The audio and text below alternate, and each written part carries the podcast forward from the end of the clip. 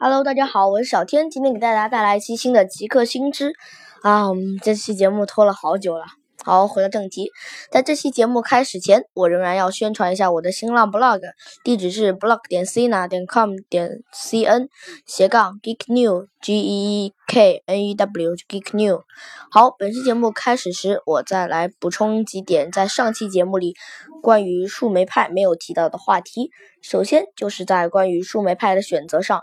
树莓派有很多个型号，比如说 A 加、B 加、Zero、Two、Three 等等。我来分别解释一下各种型号所适合使用与购买的人群。复古或不想使用 Micro SD 卡烧录系统的朋友，可以购买 B 加型号的树莓派。资金有限但又想尝鲜的朋友，可以购买 Zero 型的树莓派。但由于 Zero 型十分火爆，应该很难抢到。资金较为充裕的朋友可以选择购买树莓派三。树莓派三是最新的树莓派。之所以不推荐大家购买树莓派二，是因为它与树莓派三相同，也是三十五美元，但配置没有树莓派三高。毕竟树莓派三在淘宝上大概也是二百一十元左右。还有就是树莓派能装的系统。目前树莓派。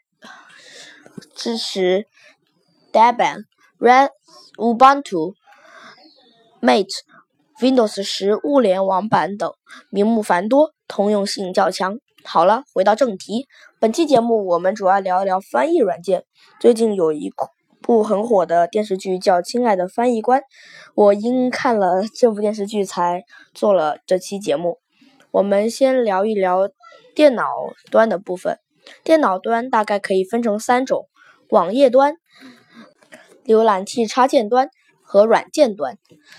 网页端是使用比较方便的方式，有道、百度、谷歌等巨头都推出了相应的网页版翻译软件，对于临时翻译一下是很不错的选择。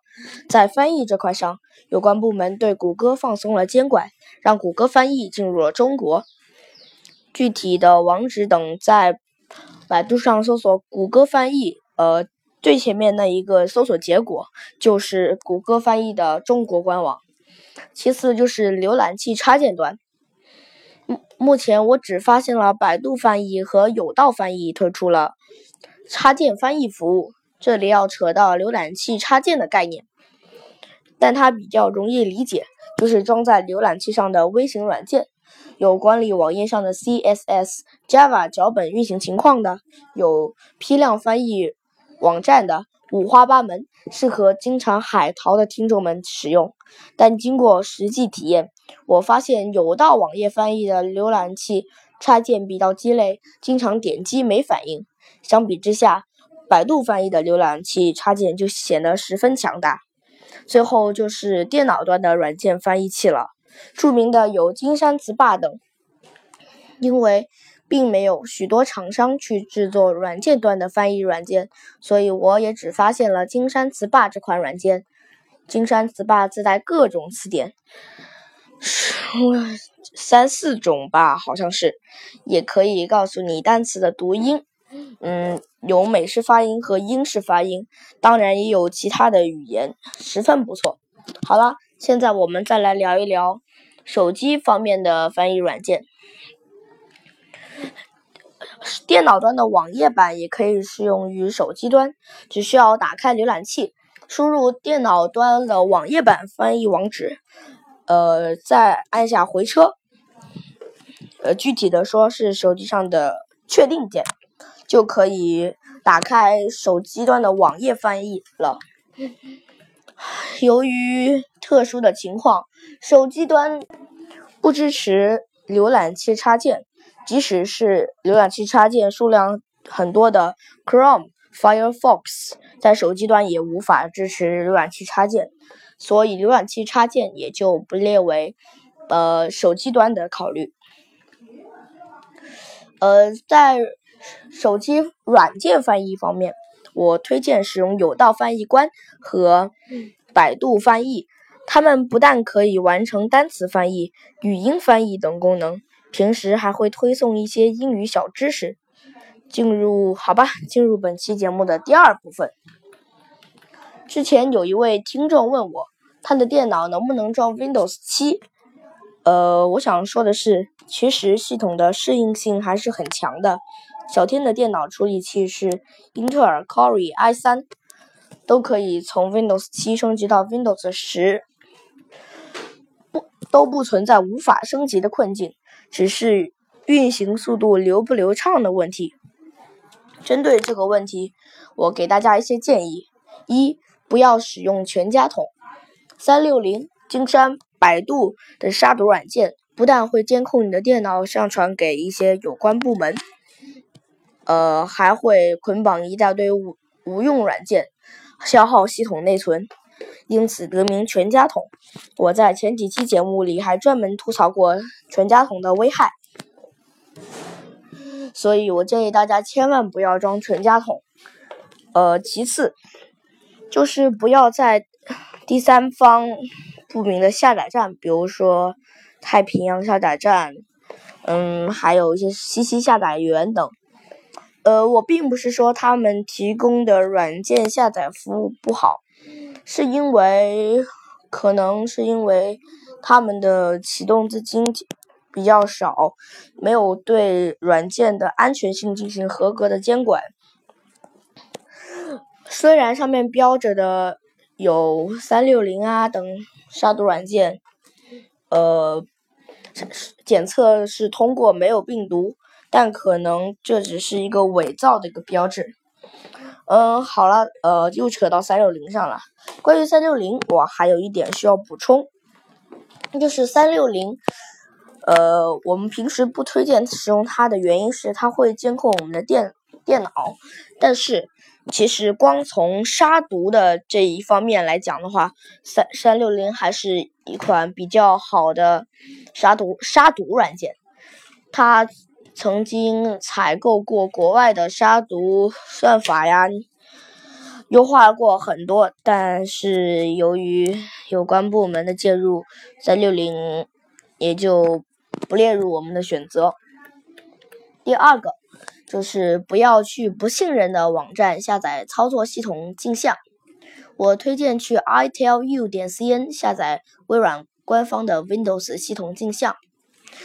以前小天不知道这个注意事项，去第三方下载了包含木马后门的 Windows XP 镜像，因为当时 Windows 七还没有出，Vista 又不好用，所以我下载了一个第三方的 Windows XP 镜镜像，结果损失惨重。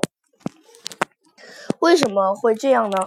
因为最近不是最近了，是历来盗版在中国都很盛行。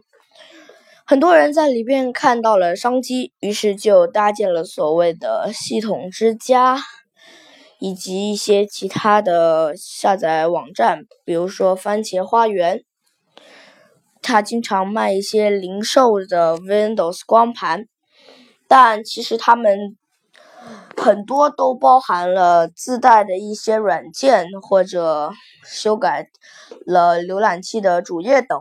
我在前几期节目。也吐槽过他们，嗯，其实这种赚钱的方式是可以理解的，但是有一些呃人会不法的把捆绑的正版安全软件替换成一些带有木板木马的软件，从而使整个系统存在的后门漏洞等等等等。让用户的安全得不到保障，所以我还是不推荐去第三方下载的。我推荐的下载系统镜像的途径只有两个，第一个是去 i t e l u 点 cn 或去官网下载，比如说你可以去 Apple 官网下载 macOS 镜像，去呃无班图官网下载无班图镜像，还可以去嗯。呆板系统下载官方的呆板镜像，反正就不要去一些第三方的，呃，去那里下载。第三条也是最后一条，嗯，其实我是不推荐大家使用 Windows 作为常用系统的，因为很多病毒木马都是针对 Windows 开发，而 Linux 和 macOS 则不会出现过多的木马病毒。因为一般人不会去用 Linux 或者 Mac OS。当我接触到 Linux 系统时，深深的被震撼到了，所以我才推荐使用这两个操作系统。嗯，其实我是主要推荐使用 Linux 系统，因为毕竟 Mac OS 如果你装在平时的电脑上的话，那叫黑苹果，虽然是免费的，但是也有一些兼容性问题等等。但 Mac 又十分昂贵，呃，所以我推荐使用 Linux 系统。Linux 我又推荐使用 Ubuntu 和 Debian 系统。好了。本期的节目已经接近尾声了。如果你有对节目的什么建议，或有什么问题，可以在节目的评论区留言或私信我。OK，本期节目就到这里，我是小天，我们下期再见，拜拜。